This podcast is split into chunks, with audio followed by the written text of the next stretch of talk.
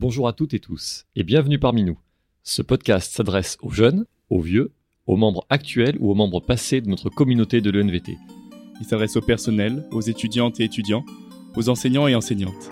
Il s'adresse à celles et ceux qui, comme nous, ont envie d'en apprendre plus sur l'école vétérinaire de Toulouse. Sur son histoire incroyablement riche, ses actualités et son avenir. Sur toutes les personnes que nous côtoyons tous les jours, avec qui nous échangeons parfois un sourire ou quelques mots, mais que nous n'avons jamais pris le temps de découvrir. En bref, sur tout ce qui fait la richesse de la mosaïque qu'est notre école. Bienvenue dans les Chroniques du Touche.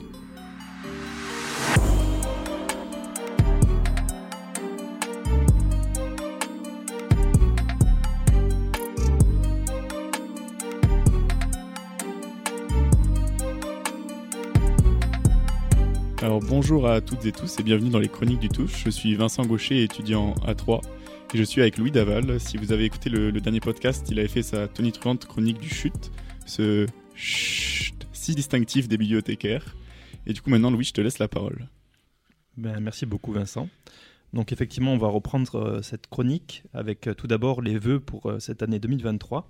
Donc une très bonne année et une très bonne santé à tous, en espérant que les étudiants se plaisent dans notre école en apprenant tous les bons repères théoriques et pratiques pour exercer la médecine vétérinaire, que les enseignants-chercheurs aient toujours plus de plaisir à encadrer votre apprentissage, participer aux, avancées scientifiques, et que les membres du personnel vous proposent toujours les, me- les meilleurs services dans la joie et la bonne humeur.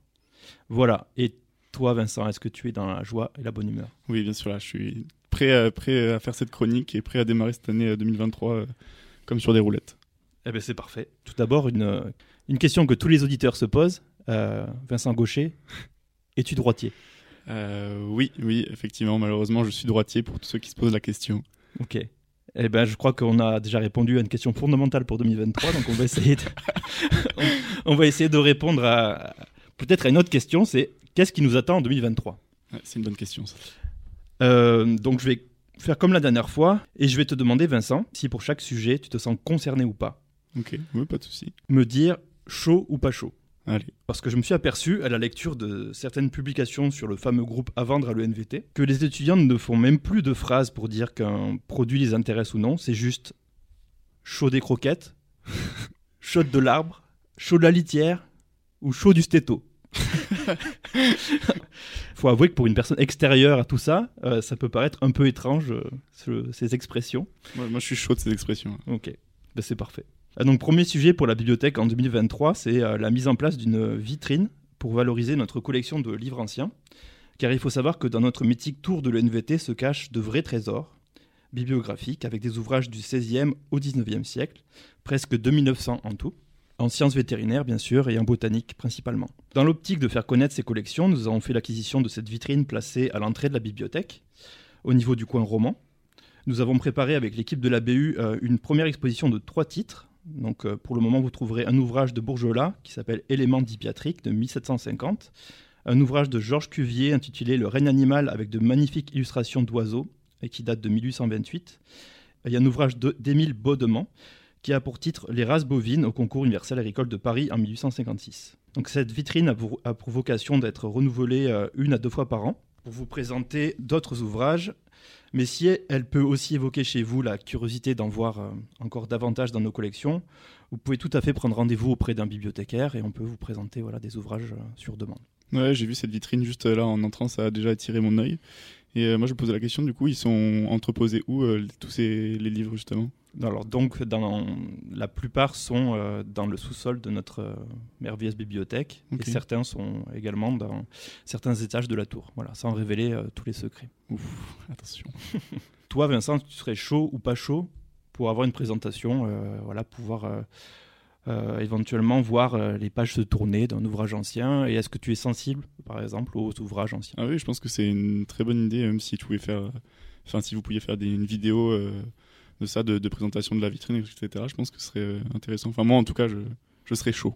Ok, très bien. Alors, sache qu'il y a déjà une vidéo qu'on a euh, mise en ligne sur notre site internet, donc rubrique bibliothèque, au niveau du livre ancien, qui présente, voilà, en résumé, des, les ouvrages les plus. Enfin, parmi les ouvrages les plus remarquables de, nos col- de notre collection. Donc voilà, avec euh, effectivement quelques pages d'illustrations, notamment euh, assez euh, incroyables de- du XVIIe siècle, du XVIIIe siècle. Ouais, c'est Voilà. trop bien. ouais. Ensuite, autre sujet, donc avec un projet qui a démarré fin 2022, c'est l'exposition d'affiches dans la salle de lecture de l'ABU à partir de photos prises par euh, des étudiants et notamment les étudiants du club photo. On en est très content et, et, il est probable que nous fassions soit un ajout, soit un renouvellement à la fin de l'année, avec l'idée d'un concours comme il y a pu avoir sur Facebook entre plusieurs photos. Ça a très bien marché et on vous remercie tous, euh, les étudiants, parce que euh, vous avez été très nombreux à participer à la sélection de ces photos et on en est vraiment très content. Ça habille bien notre bibliothèque et ça participe à à son animation.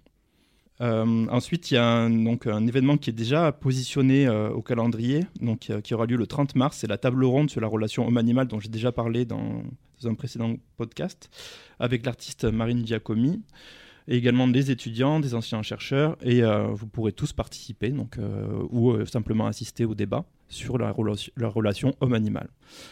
Donc vous pouvez bien noter le rendez-vous, ça aura lieu le 30 mars, certainement durant l'après-midi, donc c'est un jeudi.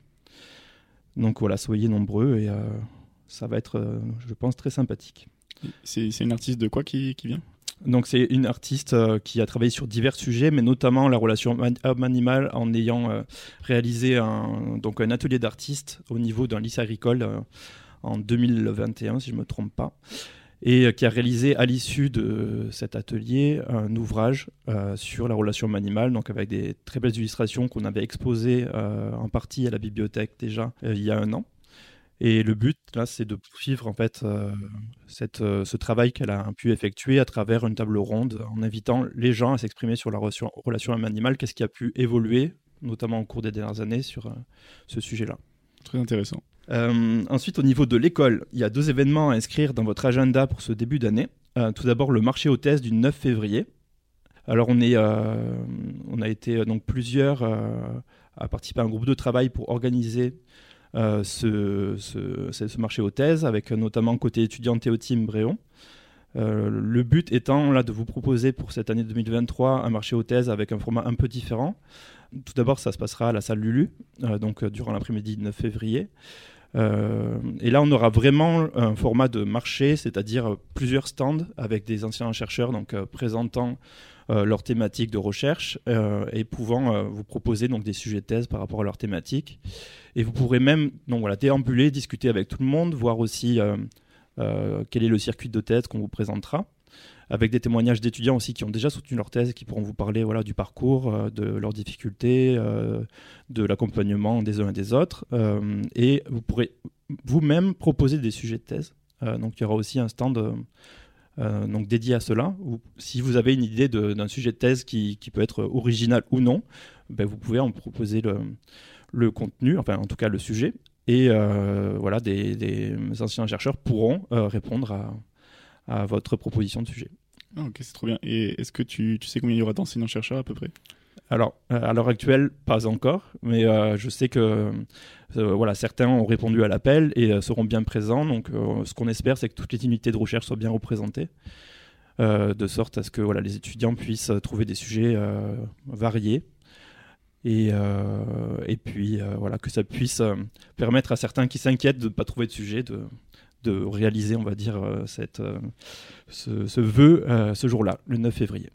Ensuite, je vais vous parler de la journée d'animation scientifique qui a cette année pour thème des stratégies innovantes pour prévenir les risques sanitaires et qui aura lieu le 20 avril 2023, donc qui aura lieu sur toute la journée avec plusieurs intervenants et les, les, étudiants sont attendus pour participer et assister à cette journée d'animation scientifique parce que on, ce qu'on peut dire, c'est que les étudiants n'ont pas été trop nombreux sur les années précédentes. Donc voilà, on espère qu'il y aura plus de présents. J'espère aussi. Est-ce que toi, du coup. Euh... Ouais, je suis chaud, moi aussi. Chaud. Ouais, chaud. Chaud. Alors, Louis, est-ce que tu as un mot à rajouter pour la fin? Alors, un mot, non, mais le chute final, évidemment. Chut.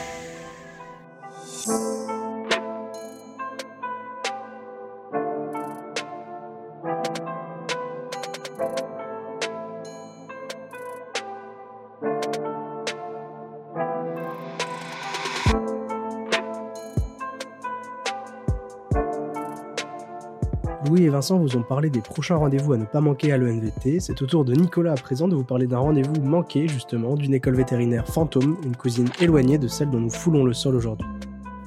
Alors aujourd'hui, je vais vous parler de l'école vétérinaire de Toulouse qui n'a jamais vu l'ombre d'un vétérinaire.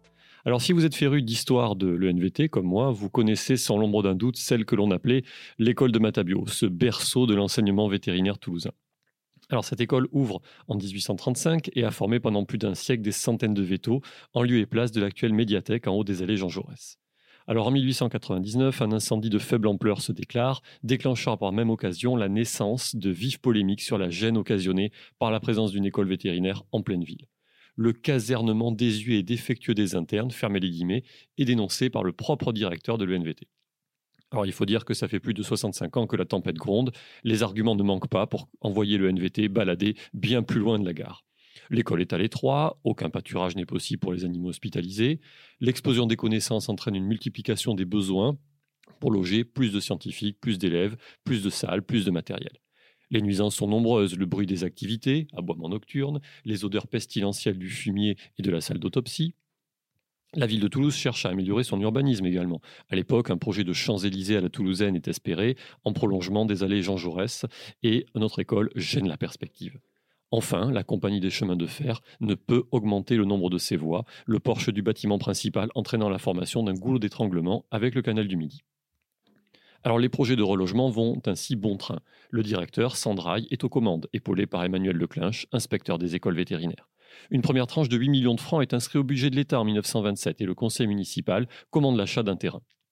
Alors il s'agit d'un lopin de 15 hectares, au lieu dit la Juncasse, à seulement 1 km de Matabio. Un terrain donc idéal. Un an plus tard, Leclinch va signer l'acte d'acquisition pour le compte du ministère de l'Agriculture. On fait appel à l'architecte des balais nationaux, Charles Le Maresquier, pour concevoir les plans. Comme quoi, ça n'a rien de nouveau, il y a déjà presque un siècle, la construction prend du retard et s'étale. Après l'achat en 1927, les travaux ne commencent qu'en 1932 et jusqu'en 1939, ils pataugent. En effet, les crédits sont accordés au compte-gouttes. Et en parlant de gouttes, justement, la présence persistante dans les sous-sols de nappes d'eau dans la nouvelle école rend difficile la construction. Les difficultés juridiques surviennent également avec l'entreprise chargée des travaux de l'école et de l'aménagement du quartier de Jolimont et de la création des voies d'accès. De telle sorte qu'en 1939, alors que le déménagement se fait de plus en plus pressant, les trois quarts seulement des constructions prévues sont terminées. Mais le jeu en vaut la chandelle. Étudiants et professeurs patientent sagement. Clinique moderne, grand laboratoire, vaste amphithéâtre et de grands espaces extérieurs qui n'existaient pas jusqu'alors. Il y a même un stade un espace à la hauteur des enjeux que la profession s'apprête à affronter. Donc en ces temps, les vétérinaires deviennent des docteurs, les écoles vétérinaires deviennent des lieux d'enseignement supérieur.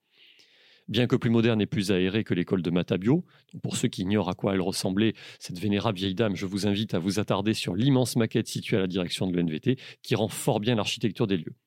Mais on retrouve à la Juncasse une organisation similaire, des bâtiments de réception et d'administration répartis autour d'un jardin, de chaque côté d'un hall central qui contient l'escalier d'honneur et sur lequel s'ouvre une salle de conférence et des salles de réunion. Les cliniques sont dissociées avec une entrée particulière pour le public et les animaux. Des salles de démonstration, de consultation, d'opération sont réunies face aux bâtiments destinés aux animaux. On retrouve de manière dissociée les écuries, les chenilles, les étables et des pavillons d'isolement. Plus en arrière, les douze services d'enseignement sont répartis sur deux étages autour d'une cour rectangulaire dédiée, et même cinq amphithéâtres sont aménagés. Innovation amusante, des communications au sous-sol avec des wagonnets sont également prévues afin d'évacuer les débris vers un réceptacle commun. Le bâtiment principal est conçu en style néo-égyptien typique, en pierre appareillée, avec des hautes colonnes ornées de têtes d'animaux, des mosaïques au sol et sur les murs représentant des chiens, des chats et des lapins. Parfois même humoristique, puisque on retrouve une mosaïque représentant la vache qui. Un temple moderne dédié à l'animal, les formes sont sobres, épurées et géométriques. Seulement voilà, l'histoire va rattraper la belle perspective d'aménager dans des locaux neufs et sur mesure. En 1939, l'éclatement de la guerre mondiale fait évidemment changer les priorités. Les différentes administrations liées à la défense nationale se réorganisent. Le ministère de l'Air, implanté à Toulouse, doit trouver de la place il réquisitionne en 1939 le site de la Juncasse, avant même que la première blouse cachou ou le premier stéthoscope ne s'approche de l'entrée des cliniques, ou que le moindre poulot vienne user les bancs des amphithéâtres. Dès le mois de septembre 1939, les services de recherche du ministère de l'Air prennent possession des lieux et commencent à tout réaménager. Deux énormes souffleries sont installées, puis des pans inclinés et des appareillages spéciaux pour étudier la résistance des trains d'atterrissage. La cité des étudiants devient le logement du personnel. En 1940, ils terminent leur réaménagement. Ainsi, l'aviation s'installe son centre d'études aéronautiques, au départ à titre provisoire. Une fois la paix revenue, les militaires refusent de rendre le site aux vétérinaires. Les installations sont trop importantes et sont pour la plupart non déplaçables. Ils y installent alors l'ENSICA, l'École nationale des ingénieurs des constructions aéronautiques, qui sera plus tard transférée en 1961. Rattaché au concours des écoles d'ingénieurs, le niveau de recrutement sera élevé et cette école profitera des locaux jusqu'en 2015, date de fermeture du site et de la fusion de l'ENSICA avec Supaéro, rejoignant ainsi le site de Rangueil. Durant plus de 50 ans, les futurs ingénieurs aéronautiques étudieront ainsi autour des sculptures d'animaux. Aujourd'hui quasiment entièrement délaissé, la majeure partie des terrains a été vendue pour servir à de vastes projets immobiliers. Un seul bâtiment, le bâtiment principal, qui s'appelle désormais le bâtiment Le Maresquier du nom de l'architecte, doit être conservé pour être réaménagé en équipement public. Mais revenons au vétérinaire. En 1947, les démarches pour le déménagement de l'ENVT seront relancées pour aboutir en 1954 à l'achat du terrain actuel, chemin des Capelles. Et à charge de revanche, c'est le ministère de l'Air, désormais intégré au ministère de la Défense, qui compensera de son budget le financement d'une ENVT toute neuve. Celle-ci sera conçue par Noël Lemaresquier, qui est le fils de l'architecte de l'école de la Juncasse. Voilà, c'était donc l'histoire de l'école vétérinaire fantôme, celle qui n'aura jamais vu l'ombre d'un vétérinaire.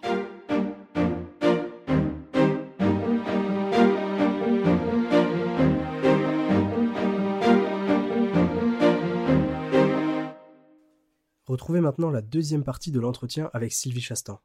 Si vous n'avez pas écouté la première partie, elle est toujours disponible sur Spotify, Deezer et YouTube dans l'épisode 4 des Chroniques du Touche. Ici, nous allons parler un peu plus en détail du monde de l'élevage, que ce soit des grands ou des petits animaux, et de son tout nouveau rôle de marraine de promotion. Je vous laisse avec la question de Nicolas.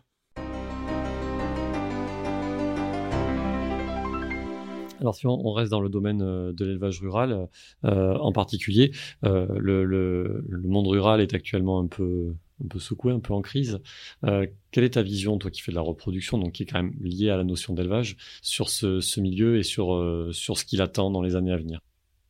Bah déjà, je pense qu'il attend de pouvoir continuer à avoir accès à un vétérinaire. Ne serait-ce que ça. Parce que mine de rien, c'est de moins en moins vrai. Enfin, en tout cas, le vétérinaire est de plus en plus loin. Donc c'est quand même de plus en plus compliqué.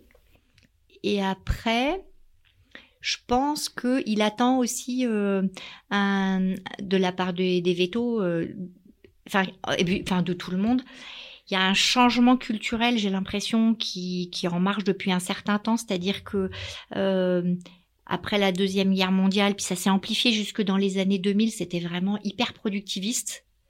Et puis maintenant, en fait, tout le monde est en train d'en revenir. C'est-à-dire de se dire, euh, on n'a pas forcément besoin d'avoir des vaches qui soient euh, des Formule 1, euh, qu'on n'arrive pas trop bien à conduire, mais on aimerait bien quelque chose qui soit déjà plus euh, durable puisque c'est ça le mot à la mode.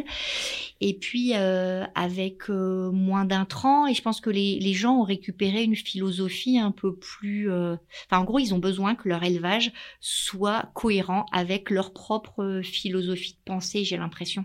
Et donc en gros les éleveurs j'ai l'impression que maintenant ils ont plutôt tendance à lever le pied en disant oui bon enfin on se calme euh, ça sert à rien de d'acheter à l'extérieur. Euh, peut-être qu'on n'a pas, on n'est pas obligé d'être tous euh, hyper performants. Il faut juste qu'on soit économiquement viable et que on fasse vivre les vaches dans le dans quelque chose qui nous convienne parce que finalement les pas finalement les éleveurs aiment leurs vaches et on en voit plein qui du coup font machine arrière en disant ouais il va falloir se calmer les gars.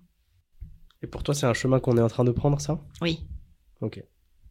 Mais ça va avec, euh, tu sais, ce qu'on disait au début. C'est-à-dire que quand, au début, enfin, donc vous m'avez demandé comment c'était quand j'ai commencé à enseigner, mais donc on n'avait pas cette histoire de, de bien-être animal. Euh, la vache, elle produisait du lait et puis point. Et puis puis puis puis non. Enfin maintenant c'est plus comme ça. On, et puis en plus on se rend compte que pour, même pour bien produire du lait, il faut que respecter le bien-être animal et que le bien-être animal c'est pas quelque chose qu'on doit subir, c'est quelque chose qui est un outil en fait pour arriver à ce qu'on veut, c'est-à-dire une vache qui produise du lait peut-être moins à un instant T, mais plus longtemps sur sa carrière et donc tout le monde ira mieux. L'éleveur qui va arrêter de stresser parce que sa vache, comme elle produira un peu moins, elle va arrêter d'être malade toutes les cinq minutes. Euh, et puis la vache qui ira mieux, et puis même le l'éleveur qui ira mieux. Ça fait un peu Marie-Antoinette ce que je raconte, mais c'est, enfin oui, moi j'ai vraiment l'impression qu'il se, se, passe quelque chose. D'accord. Donc toi, ça passe par le bien-être animal, euh, le maillage euh, territorial des vétérinaires mm. et la baisse, en tout cas légère au moins de, de la productivité, quoi. Oui. Quelque chose d'un peu plus extensif, en fait. Oui, oui, c'est ça. Alors, je vais rebondir sur le maillage euh, vétérinaire, parce que bon, on en a parlé un petit peu tout à l'heure. Donc, une de tes solutions, en tout cas, une, une idée que tu as, c'est peut-être de mettre les étudiants en veto plutôt au contact et plus, plus régulièrement au contact des praticiens pour qu'ils gardent la flamme. Après, il y a quand même des réalités techniques, économiques, des déserts qui sont pas que médicaux. Il faut trouver du travail pour le conjoint, la conjointe, des écoles pour les enfants. Il faut arriver à, à vivre économiquement, alors qu'on sait que c'est pas toujours forcément viable le modèle du vétérinaire rural. Donc, euh, est-ce que la flamme, ça suffit finalement pour euh, surmonter tout ça? Alors, cher monsieur, quand on- j'ai répondu à une question précise qui était de la part de l'étudiant ici ici Ah, présent. mais il n'y a pas de raison que je t'embête pas un peu. Donc, Ah oui, c'est euh, ça. voilà. Donc la, la question de Philippe était euh, qu'est-ce euh, qu'est-ce que qu'est-ce que je penserais utile pour améliorer la euh, la motivation et la qualité de l'enseignement? J'ai bien compris. Et du coup, je Voilà. rebondis et je pousse plus loin et maintenant. donc là, là, dans ce truc-là, il n'y avait pas d'histoire de maillage territorial. Il y avait juste qu'il fallait que les étudiants aillent voir des vétérinaires. Mais après, et de nouveau, les vétérinaires au sens large. Ceux qui ont envie d'aller faire euh, du poisson vont faire du poisson. Ceux qui ont envie d'aller faire de la, des, des DPP vont faire de la des DPP. Enfin, après, il faut être très large d'esprit.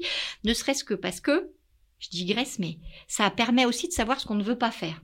Ouais. Donc ça, c'est extrêmement important. Donc faut l'intérêt aussi des études, je trouve, c'est de leur permettre une grande curiosité d'esprit. Et, et pareil, tiens, de nouveau, j'ai l'impression que quand vous choisissez par exemple des stages, euh, vous avez une peur de l'échec terrible. C'est-à-dire que vous avez toujours l'impression qu'il faut que vous que, que le stage vous le trouviez hyper bien et que ça vous donne la solution en disant en fait euh, oui oui ce stage là en fait c'est ça moi que je voudrais faire Ouais. alors qu'il y a plein de stages qui sont utiles juste parce que ok vous vous êtes euh, gonflé pour pas dire autre chose pendant trois semaines mais au moins vous êtes capable de dire ah non mais ça c'est non c'est pas pour moi. Et Dieu sait qu'il y a une, un nombre de façons de vivre son métier de vétérinaire absolument énorme. Et être capable de dire ça, moi, je ne ferai pas, c'est hyper important. Donc, et, de nouveau, ça va avec le, ça allait dans la peur de l'échec. Donc, pour répondre à, à Monsieur Jousserand qui essaye de me faire dire ce que je n'ai pas dit, non, j'ai- ça. Je pousse la réflexion. c'est pas moi qui vais avoir le- la réponse sur euh, le maillage euh, territorial. La, je ne la- sais la- pas la comment question est, faut voilà, concrètement, c'est quelles sont les pistes aujourd'hui pour essayer de remédier à ça, parce que beaucoup de, de politiques, notamment, se sont cassés les dents sur ce sujet, et pas que pour les vétérinaires au Eh ben final. alors comment tu penses que c'est moi qui vais y arriver? Eh ben, justement, il y a peut-être des idées. euh, Eh ben, je, pour le coup, je suis pas d'accord avec toi sur le côté. euh, si vous êtes euh, vétérinaire euh, en désert médical, c'est pas économiquement rentable. Ça, pour le pas coup, toujours. je j'ai- suis- non, Alors, je- Peut-être pas toujours. Mais, mais en gros, je pense que ce, ce point-là est largement hypertrophié face aux jeunes générations. Donc, ils ont l'impression que euh, qui, qui ne, qui ne vivront pas correctement s'ils vont se mettre au Ouais, milieu je de vais, nulle part. peut-être modifier un peu ma, ma phrase, c'est-à-dire que c'est pas toujours économiquement viable avec les attendus actuels du mode de vie. Alors qui est voilà, un petit peu c'est ça, exactement.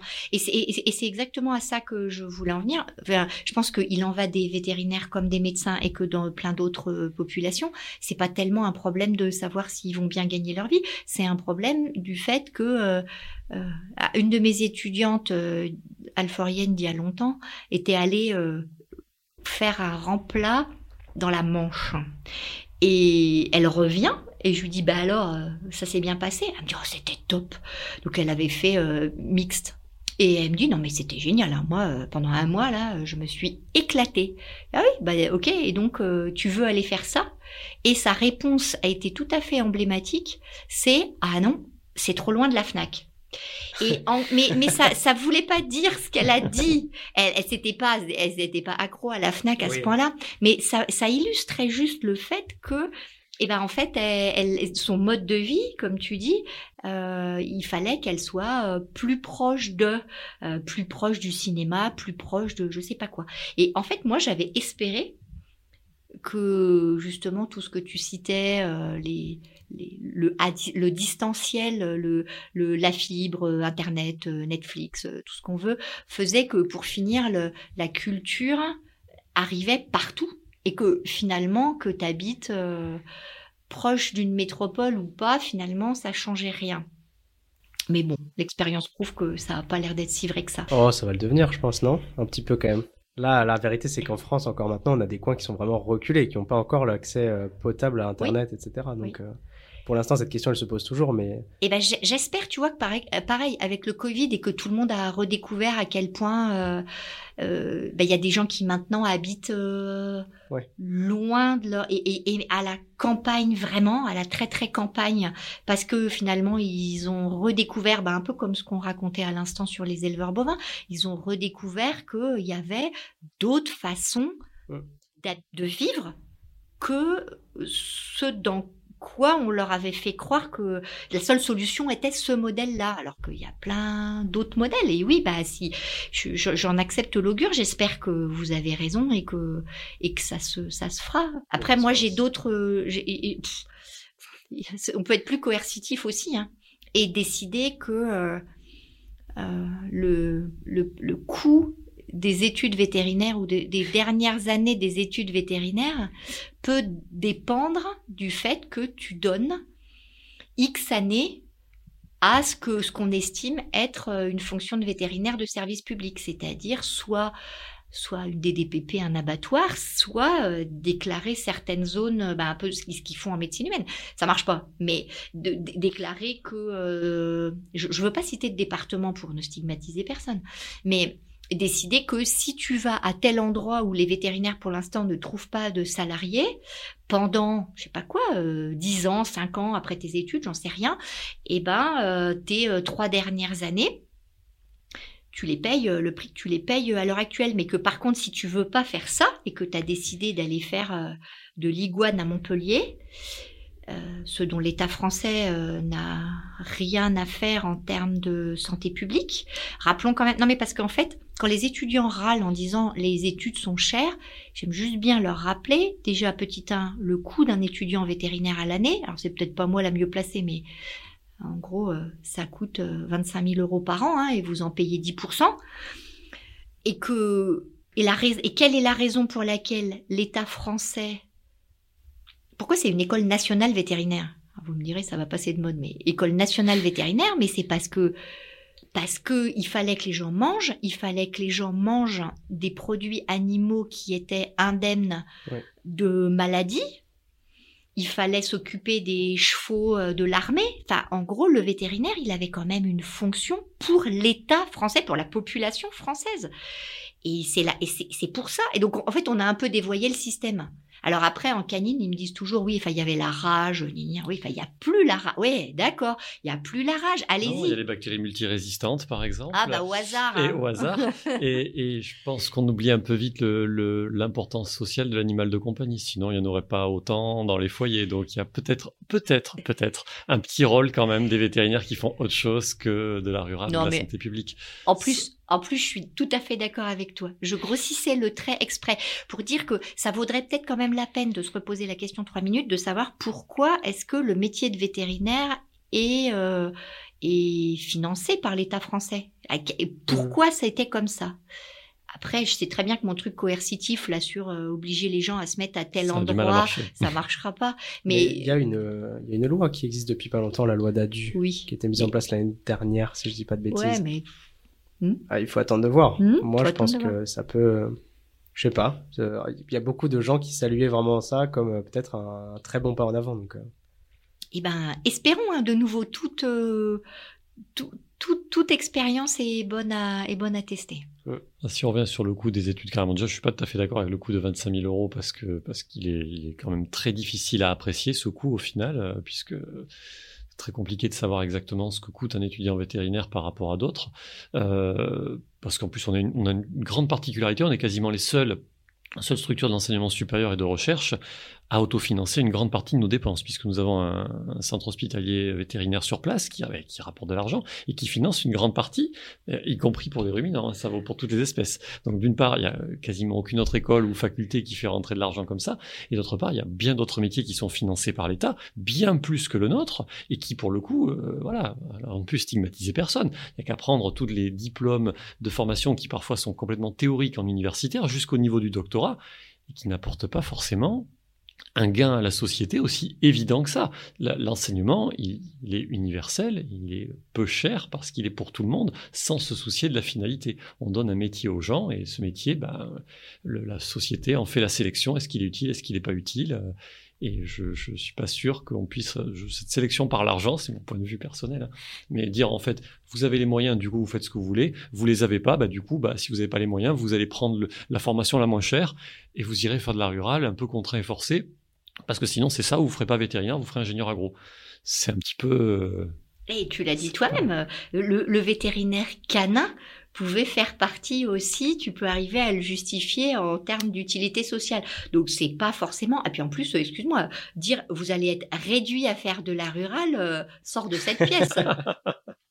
C'est le médecin qui parle. C'est le médecin qui parle. Le médecin de chiens et de chats. Ah ouais, le médecin des chiens et chats, précisons. Il y a des médecins d'autres espèces très respectable par ailleurs. Tout le médecin comme les espèces. Tout à fait. Mais là, on va rester un peu dans les chiens et les chats. Euh, chez les carnivores domestiques, le marché, il a cessé il n'a pas cessé d'augmenter dans les dernières années, dans, surtout les deux dernières décennies.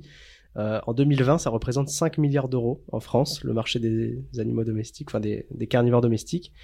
Euh, mais il faut aussi savoir que l'élevage canin ou félin bah, passe par des sélections de caractéristiques de plus en plus précises, parfois jusqu'à atteindre le stade d'hypertype. Tu pourras peut-être nous rappeler ce qu'est un hypertype.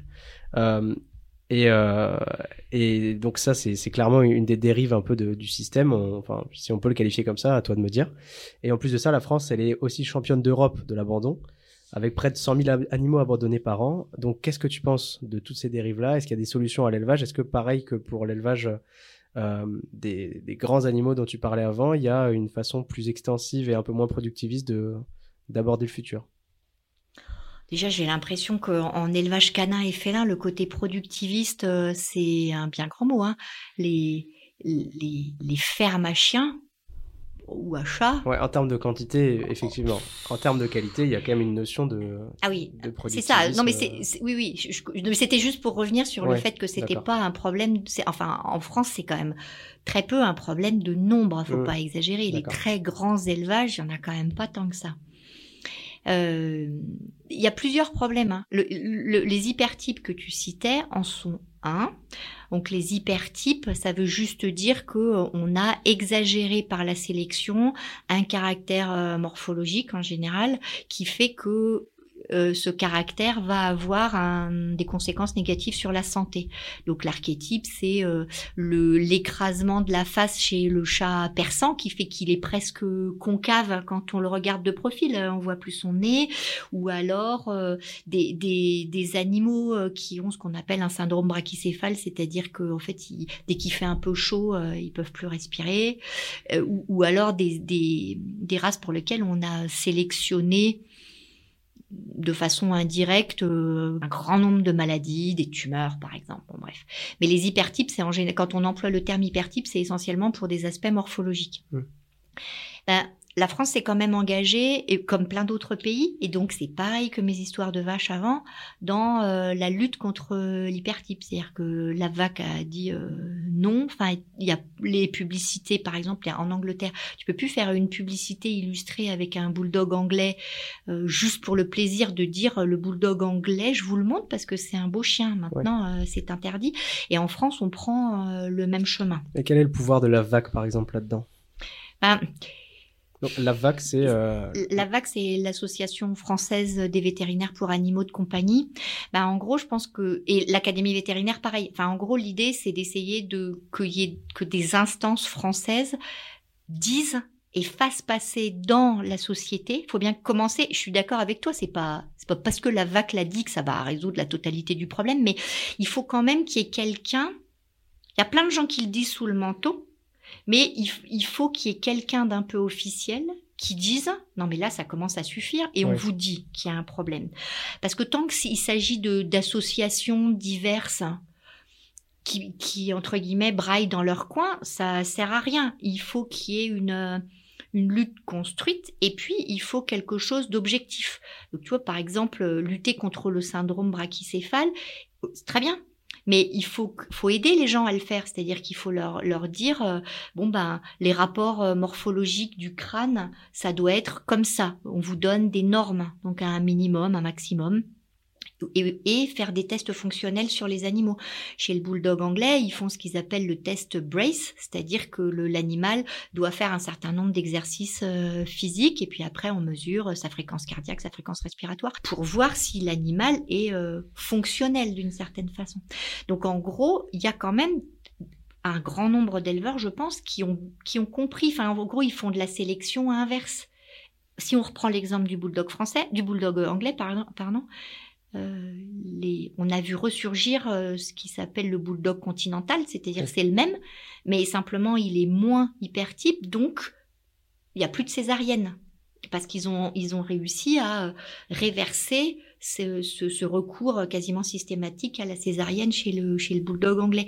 Donc, je pense quand même que les, il y a une prise de conscience. Après, la question, c'est d'arriver à ce que cette prise de conscience arrive jusqu'au grand public. C'est-à-dire que le grand public sache que s'ils veulent ne pas trop, enfin, ils veulent avoir un chien fonctionnel, de nouveau, eh bien, il faut, euh, ça s'achète pas n'importe où, donc on reviendra sur ton histoire d'abandon après, mais que en gros on peut faire, euh, on, peut arriver à produire des produire, même si c'est une production animale, hein, on peut arriver à produire des, des chiens et des chats parfaitement proprement.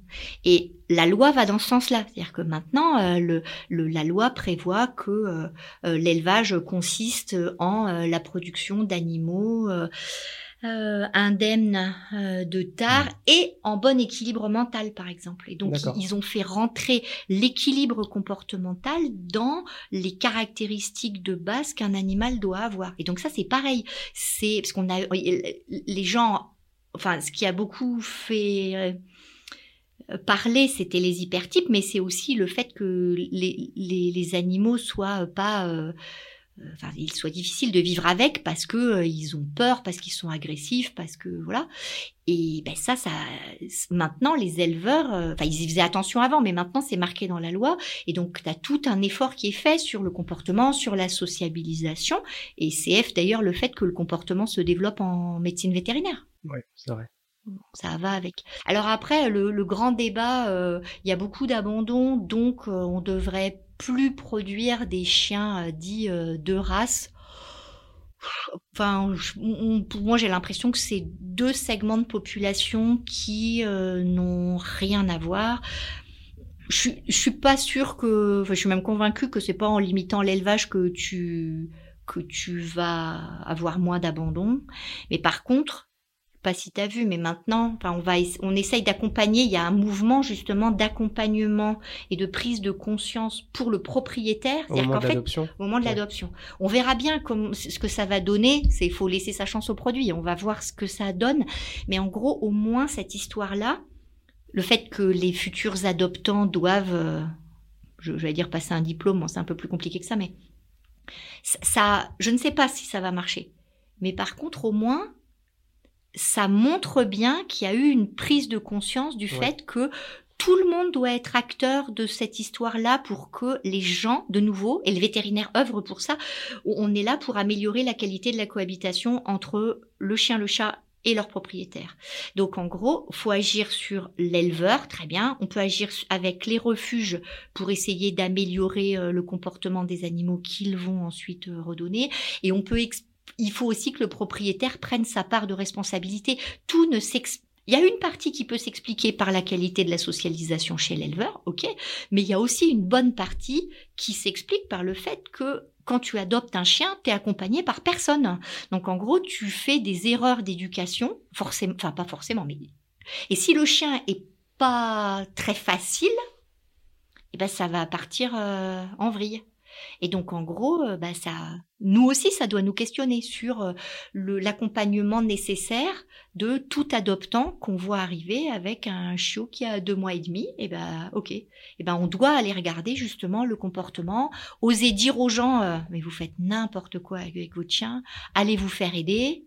Ou, être capable soi-même de, mmh. de l'aider. Mais en gros, voilà, il y y a une pour moi, il y a une prise en charge à plusieurs niveaux. Donc pour toi, ça s'exerce à cet endroit, à ce niveau-là, et pas euh, dans la régulation des espèces qui sont, entre guillemets, euh, produites et, commercialisées. Quand je pense à, là, en ce moment, le, la grande star euh, des refuges et tout ça, c'est un peu le malinois depuis, les, depuis récemment, mm. et c'est des espèces qui, quand elles tombent entre de mauvaises mains et qui sont mal éduquées, qui sont peureuses, etc., peuvent être des chiens considérés comme dangereux après, dans leur comportement. Donc est-ce que là, à ce niveau-là, tu ne penses pas aussi qu'il y a un contrôle à à mettre en place quelque chose. Tu vois, j'ai le souvenir en clinique avec toi d'un canet corso peureux de 70 kilos qui t'a renversé et qui t'a ah oui. qui t'a vraiment euh, balancé contre la porte. Quoi. Je me suis pris une, une tête de canet corso dans ma tête à moi, mais c'est le canet corso qui a gagné. Euh, oui, mais regarde le canet corso. Mais oui, enfin en vrai, je suis, mais je suis d'accord avec toi. Mais le, canet corso en question, par exemple, le canet corso, c'est pas une race qui est spécialement euh, élevé. Enfin, il y en a pas. Euh, il c'est pas comme je sais pas du berger australien ou du malinois où tout le monde s'est mis à en produire. D'où d'ailleurs une partie, peut-être une partie des, une partie des dérives. Mais là, en l'occurrence, le canet corso, il était juste euh, non éduqué correctement et non contrôlé par son propriétaire. Mais clairement, ce propriétaire-là, il avait besoin de se faire aider pour le contrôle euh, de son animal. Et je, je suis pas sûre qu'on puisse faire du contrôle dire vous voulez acheter un malinois, donc il faut vous obliger à aller faire des cours d'éducation. Bah, tu vois, une espèce de certificat de capacité comme on a avec les nacs ou les serpents hein, sur certains animaux qui peuvent être dangereux. Même le canet corso qui n'est pas spécialement euh, énormément produit en France et qui n'est pas non plus euh, un chien euh, hyper réputé comme dangereux, ça fait quand même 70 kg. Enfin, ça fait un énorme ça fait un énorme gabarit, quoi. Ça peut être. non, mais d'accord, mais la problématique, c'est c'est la, la définition de qu'est-ce qu'est-ce qu'est-ce qu'est un animal dangereux? Un chien dangereux. C'est bien que pour l'instant, enfin, il y a des catégories qui ont été faites, et en fait, tu t'aperçois que il reste plein de morsures, mais qui sont, qui peuvent être faites, y compris par des labradors. Donc, euh, je, je, je comprends bien ce que tu dis. Je ne sais pas si en disant, en stigmatisant quelques races et en disant, euh, vous voulez acheter un malinois, donc vous devez vous faire accompagner. Je sais pas. Je suis entièrement d'accord sur le fait que c'est beaucoup lié à l'éducation et au milieu dans lequel l'animal va grandir et comment son, son ou ses propriétaires vont s'en occuper. Et je, je oui, je, partage un peu l'avis que qu'on ne pourra pas uniquement avec du répressif ou en mettant des barrières euh, réussir à, à régler tous les problèmes. C'est un accompagnement il y a des éleveurs qui font la chose très bien, qui reçoivent les gens avant euh, que la, de, leur vendre un chiot, qui prennent le temps de contrôler euh, l'environnement, le, climat de vie du chien, bien s'apercevoir que les gens ont pris conscience qu'ils prennent un animal pour 10 ans, 15 ans, 20 ans, les contraintes, voilà, c'est un animal qui est très sportif, vous n'avez pas le temps, peut-être que c'est pas ça qu'il vous faut, recommander des éducateurs, discuter avec le vétérinaire, il y a des gens qui font ça très bien, et puis il y a d'autres où, voilà, où l'achat est un petit peu plus impulsif, moins réfléchi, où il n'y a pas d'accompagnement, et je pense que cela, malheureusement, pour mettre toutes les barrières qu'on veut, ça sera toujours difficile à rattraper. Et ça reste un problème de repro. C'est-à-dire qu'une des questions qui se pose, c'est de sélectionner les femelles sur leur capacité maternelle et leur personnalité. Pour se dire, parce que la mère, la, chienne comme la chatte d'ailleurs vont transmettre une partie de ce côté éducatif de relation avec, euh, avec l'homme. Et en gros, une idée serait d'essayer de sélectionner au départ les chiennes pour dire fonctionnellement celle-ci fera une bonne mère. Tu vois ce que je veux dire et, et, ça c'est une piste aussi euh, dans, dans, dans laquelle euh, on aimerait bien s'engager. De nouveau, c'est faut pas rêver non plus euh, résoudre tous les problèmes en une fois. Pour revenir sur cette histoire de Malinois, regarde dans les dans les consultes les, les, chiens qui grimpent au rideau là et qu'on n'arrive pas, mais c'est aussi beaucoup des border collies. Un border collie, intrinsèquement, c'est gentil, mais il y en a, on en s'en trouve avec plein en consultation qui deviennent agressifs de peur ou qui sont phobiques et pour lesquels les propriétaires ont du mal à vivre avec parce que le chien euh, est, est totalement phobique de tout. Et pour le coup, qu'est-ce que tu veux faire? Là, là, ça, c'est pas. Euh, alors, ça se voit moins parce que parce qu'ils sont moins directement agressifs qu'un malinois. Mais en gros, le propriétaire, il a les mêmes problèmes de cohabitation avec. Et là, tu vas pas faire du répressif à dire, alors là, vous, vous voulez euh, adopter un border collie, il, vous faut un certificat de capacité. Ben non, mais par contre, enfin non, je sais pas. Mais en tout cas, passer par une prise de conscience des gens et essayer justement de de d'y aller à la fois par la population et par les éleveurs et par les vétos en disant un chien, sa santé n'est pas que physique, sa santé est mentale aussi pour qu'il ne vous pourrisse pas la vie. Ça, je pense que c'est un message, pour le coup, nouveau. Enfin, moi, je, quand j'étais petite, jamais on m'a expliqué un truc comme ça. Ouais, c'est vrai. Et, et enfin, je fais pas de comportement. Mais je pense que ça vaudrait la peine? Je sais pas si c'est les vétérinaires qui doivent tout le temps s'en occuper. Je pense qu'il y a d'autres professionnels qui font ça très bien et peut-être que le vétérinaire est là juste pour traiter les cas vraiment de psychiatrie parce que ça existe aussi. Mais par contre, qu'on soit nous capables de collaborer avec des professionnels de l'éducation et du comportement, je pense que ça serait une bonne chose. Ok. Mais donc pas réduire l'animal à euh, faut le vacciner et il Ouais. faut le vermifuger. Il n'y a pas que le, y a pas que la globale. santé physique, c'est c'est ça, c'est une approche globale. Voilà, exactement. D'accord. Ouais, Sur un sujet euh, un peu plus léger, tu viens d'être choisie pour être la marraine de la nouvelle promotion d'étudiants euh, de l'ENVT. Est-ce que tu peux expliquer un peu le rôle d'un parrain ou d'une marraine et surtout ce que ça représente pour toi? Euh, je suis très, j'étais très, euh, très, très, très honorée, très flattée, très tout ce que vous voulez. Enfin, au départ, j'avais même refusé. Je me disais non mais moi je saurais pas faire ça. Euh, bon, finalement, j'ai accepté. Donc maintenant, il va falloir le faire. Alors, eh ben, ça, ça va un peu avec le, le début de notre discussion, c'est-à-dire que je pense que le rôle de la marraine, c'est d'essayer de leur, leur faire profiter des nombreuses années que j'ai de plus qu'eux. C'est-à-dire le, le, le- d'être capable de leur montrer, enfin de leur raconter des trucs, enfin un peu mamie raconte, et puis de les mettre en contact avec euh, un maximum de personnes d'horizons différents. C'est-à-dire que, pour résumer, moi j'ai l'impression que le rôle de la marraine, c'est d'essayer de leur, euh, leur ouvrir des voies, leur ouvrir les yeux, de leur, de leur dire, mais euh, vétérinaire, pour ça, c'est quand même magique. euh, Vous avez euh, toutes les possibilités du monde. Essayez, et essayez, ça revient à notre histoire de culture de l'échec.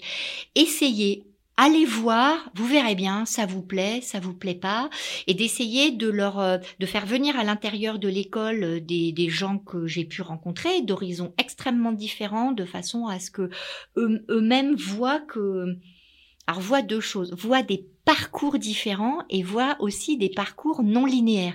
C'est-à-dire d'être capable de prendre conscience qu'ils vont rencontrer quelqu'un qui à un instant T a euh, fait, fait un truc qui l'éclate dans je sais pas quoi, une entreprise privée, mais que quand il va commencer à raconter son parcours, ils vont s'apercevoir que c'est pas du tout aussi linéaire qu'ils pensent et que euh, le monsieur en question, eh ben, il a commencé par être euh, euh, vétérinaire, praticien dans le Charolais, et puis que après il est, il s'est dit tiens j'irais bien voir comment c'est dans euh, un laboratoire privé, puis qu'il a trouvé ça très bien, et puis qu'il a fait de la technique dans le laboratoire privé parce que c'était logique, et puis maintenant il fait euh, du marketing, et puis après bah oh il a décidé de créer euh, une boîte qui s'occupe de développement personnel et RH euh, pour les vétérinaires et qu'en gros ce, ce, ce monsieur n'a pas du tout le quelque enfin un c'est pas du tout aussi limpide que ce qu'ils peuvent penser.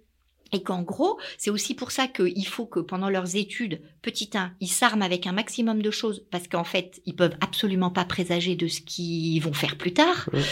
Euh, donc après, on a le droit de pas aimer certains trucs, mais, mais néanmoins, il faut, il faut préjuger de rien, tout peut arriver. Et puis c'est bien d'avoir plein de cordes à son arc. Et puis il faut, il faut profiter de l'école pour aller euh, rencontrer des gens. Moi, je suis pas très sociale, hein. mais pour le coup, pendant les études, c'est hyper important. Il faut aller discuter avec des gens. Il faut, faut pas avoir de nouveau, mais on retombe toujours sur le même truc. Il faut pas qu'ils aient honte de ce qu'ils sont. Ok, ils sont euh, petits étudiants vétérinaires. Ouais, enfin, l'idée c'est que, et on leur rappellera suffisamment. euh, tous les vétérinaires ont été petits étudiants vétérinaires à un moment donné, et c'est ça qui est génial et qu'en gros, euh, bah, il faut qu'ils aillent euh, rencontrer des gens, qu'ils aillent parler à des gens sans force. Enfin, voilà. Donc moi, je vais essayer de faire ça. J'aimerais bien arriver. Alors, je vais essayer. On verra bien ce que ça, ce que ça donne, mais de leur montrer. De leur, de leur montrer les outils qui existent, leur, leur montrer ça, essayer de les décomplexer par rapport à la diversité de ce qui est faisable. Ok, c'est une très bonne réponse. En tout cas, euh, on est sûr que tu seras une très bonne marraine de promo. On te remercie d'avoir participé à, à ce podcast. Euh, au début, tu nous as dit que tu n'aurais rien à dire et là, tu as parlé euh, une heure et demie. Donc, euh, Merci beaucoup voilà, Sylvie, c'était très intéressant de discuter avec toi et au plaisir de continuer euh, à travailler et à te recevoir encore ici. et avec plaisir continuer votre euh, joli projet avec euh, en essayant de d'imager la diversité des profils de cette école parce que je pense que pour le coup c'est un très joli projet social pour nous. Merci. Bah, Merci on y beaucoup. compte bien. Merci beaucoup.